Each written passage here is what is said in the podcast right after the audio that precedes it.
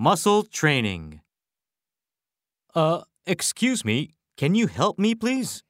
I don't know. What's up? I'm lost. This college is so huge. I need to get back to McCormick Hall.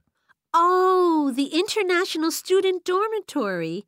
Yeah, I know. It's way over on the other side of school. I've been jogging a while, so I'm not surprised it's far away.